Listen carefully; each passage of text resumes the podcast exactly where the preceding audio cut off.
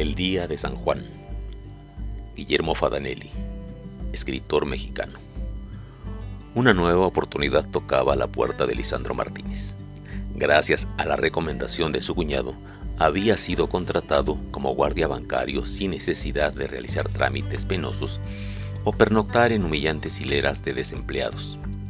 Después de varios meses sin trabajo, agobiado por depresiones constantes, su familia podría nuevamente sentirse tranquila. Lisandro Martínez sería un guardia de seguridad, pese a no haber tenido jamás un arma en las manos. El empleo sería más sencillo de lo que había imaginado, ya que, contra sus predicciones, no portaría pistola ni tampoco un incómodo uniforme con botonadura dorada, ni mucho menos que pi. Una de las primeras tareas que llevaría a cabo Lisandro en su nueva empresa consistiría en proteger obras de arte. Cuando le comentó a su mujer el rumbo de sus nuevas actividades, ella se mostró hasta cierto punto orgullosa, aunque no fue capaz de precisar qué significaba exactamente una obra de arte. Me imagino que tendrás que cuidar monumentos en alguna avenida, dijo no muy convencida. Era una mujer joven, menuda, de movimientos nerviosos. No, mujer, intervino Lisandro, es un museo donde guardan pinturas que tienen mucho valor. Y si tienen tanto valor, ¿por qué no te dan una pistola para cuidarlas? Las vidas son más valiosas que cualquier pintura. ¿Qué vas a hacer si alguien intenta robarlas? Por lo menos deberían enseñarte karate. Parece ser que las personas que asisten a esa clase de museos no se sienten bien cuando ven policías armados. La mujer de Lisandro se decepcionó. ¿Acaso a los museos no asisten personas normales? Las personas normales desean ser protegidas y para ello es necesario que el encargado de hacerlo posea un arma. ¿Te contrataron para ser guardia bancario o para cuidar tonterías dentro de un museo? Exige que te den por lo menos una pistola. Aun cuando Lisandro no conocía los pormenores de su nuevo empleo, cultivaba las mismas dudas que su mujer. ¿Por qué no estar preparados ante un inminente ataque perpetrado por los ladrones de arte? En estos días existen ladrones para casi cualquier clase de cosas. Sus dudas se despejarían solo a medias después de la primera reunión de trabajo dos días antes de que la muestra de pinturas se abriera al público.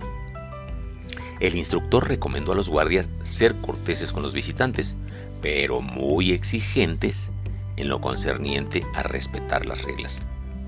El dinero siempre se puede reponer, pero la mayoría de los artistas que pintaron estas obras están muertos y no podrán repetir su trabajo, recitaba con seriedad el instructor. Como el resto de sus compañeros, Lisandro vestiría con un traje azul marino, bastante elegante para su opinión, aunque un poco holgado. El traje pertenecería a la institución hasta que se cumplieran los primeros tres meses de labores. Después de ese tiempo, los empleados podían considerarlo de su propiedad. La exposición se llevaría a cabo en un palacio colonial, propiedad del banco ubicado en el centro de la ciudad, el Palacio de Jaral del Berrio, mejor conocido como el Palacio de Iturbide. Hasta entonces, Lisandro se enteró de que los bancos poseían obras de arte y que éstas formaban parte de su patrimonio. Los bancos son dueños de todo lo que hay en el mundo, sugirió su mujer. Deben ser las pinturas de los deudores. Si no le pagas al banco, viene y te quita hasta lo que no tienes. Me pregunto si también tienen estufas o lavadoras. Ten cuidado, Lisandro. Puede haber por allí uno que quiera recuperar a toda costa lo que es suyo. ¿Por qué vas a pagar tú las marrullerías de los bancos? Las pinturas estarían repartidas en dos pisos divididos a su vez en salones. En cada salón se apostaría un mínimo de tres hombres cuya obligación sería mantener el orden durante la muestra. Los compañeros de Lisandro poseían experiencia suficiente en esos asuntos, ya que, a excepción de él, casi todos presumían tener por lo menos un año de experiencia. Incluso escuchó a uno de ellos decir que cuidar pinturas era un trabajo tan aburrido como cuidar niños o masturbarse hojeando revistas. A manera de límite se marcaron líneas en el piso que por ningún motivo tendrían que ser rebasadas por los espectadores. Nadie podía tocar los óleos ni tampoco se podrían utilizar plumas u objetos metálicos para tomar notas. Los lápices estaban permitidos siempre que fueran obsequiados a la entrada de la exposición. Unos inofensivos lápices de goma importados de Europa para la muestra. Lisandro estaba sorprendido de que se destacaran tantos hombres para resguardar cuadros donde lo único ausente era la belleza. Fuera de los paisajes cercanos a la puerta de entrada o de unas caricaturas que le parecían divertidas, el resto no eran más que manchas, cuerpos deformes, rostros mal dibujados y lienzos manchados de colores que no armonizaban entre sí. Si hubiera tenido que cuidar un bote de basura, no se habría sentido tampoco indispensable. Al menos dentro de un bote de basura se encuentran objetos que todavía pueden ser útiles. La noche que siguió a su primer día de trabajo, comentó con su esposa sus primeras impresiones. Ambos estaban sentados a la mesa mientras que su pequeño hijo miraba televisión en una recámara. Con decirte que en la muestra hay un par de cuadros pornográficos. Por suerte no se encuentran en la sala que está a mi cuidado. Ni modo, Lisandro. Por el momento lo importante es salir del paso. Ya encontraremos un empleo más decente. Si por lo menos cuidara dinero, sabría que mi trabajo tiene sentido pero estoy exponiendo mi vida por pinturas que no son más que manteles llenos de manchas. ¿Cómo es que las manchas pueden ser obras de arte? Tal como te digo, las manchas son obras de arte y yo tengo el deber de protegerlas, carajo. Los días se sucedieron sin que se presentara ningún hecho extraordinario hasta que una mañana de domingo, un hombre calvo, de baja estatura y barba mal rasurada, se aproximó demasiado a un cuadro que mostraba un balneario atestado de gente. La pintura llevaba por nombre El Día de San Juan, y a Lisandro le recordaba los fines de semana cuando su padre llevaba a la familia entera al balneario de Huastepec. Qué días aquellos, cuando su padre se levantaba tan de buen humor como para anunciar a su esposa e hijos que esa mañana tomarían carretera.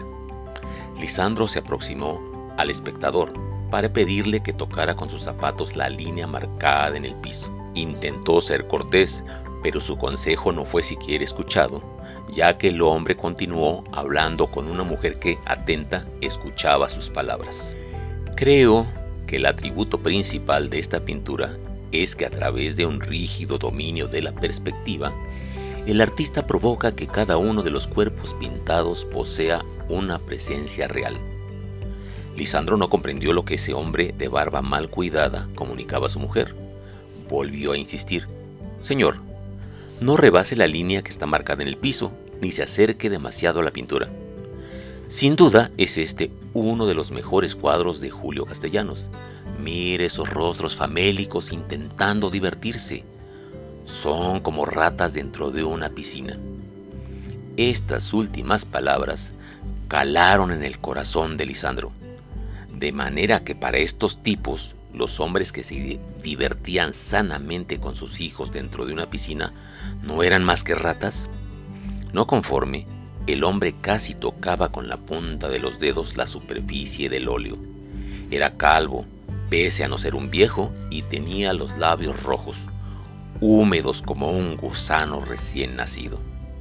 Señor, escúcheme por favor. Lisandro dio un paso para interponerse entre la mano del espectador y la pintura. No puede usted acercarse a la obra. ¿Pero por qué? El arte nos pertenece a todos mientras no lo dañemos. Usted no me va a enseñar cómo tratar una de estas obras, respondió el hombre cortante. Son órdenes, señor. Esta obra pertenece a la colección del banco. Puede usted tener las opiniones que quiera sobre las pinturas, pero no a menos de un metro. Lisandro experimentó una gran satisfacción al escuchar de su propia boca palabras tan contundentes. No se amedrentaría frente a nadie. ¿Qué va a saber esta gente? Carece en absoluto de sensibilidad. esta última frase iba dirigida a su acompañante, aunque con la intención de que no pasara inadvertida por el guardia. Usted podrá ser un bocón, pero no tiene más sensibilidad que yo. Hago mi trabajo para que mi familia pueda comer. Y lo hago sin ofender a nadie. ¿Me escucho bien? Sin ofender a nadie. Haga su trabajo, pero no moleste a las personas que vienen a ver la exposición. Entonces, no rebase la línea ni toque los cuadros, ni ofenda a la gente. La ofuscada pareja caminó lentamente hacia el siguiente cuadro ante la mirada acechante de Lisandro. Nadie le impediría cumplir con su trabajo ni contarle a su mujer lo sucedido. Ella estaría tan orgullosa que quizá lo comentaría también con las vecinas. Todos en el barrio sabrían que su esposo, Lisandro, guardia de seguridad, protector de obras de arte, había puesto en su lugar a uno de esos estúpidos sábelo todo.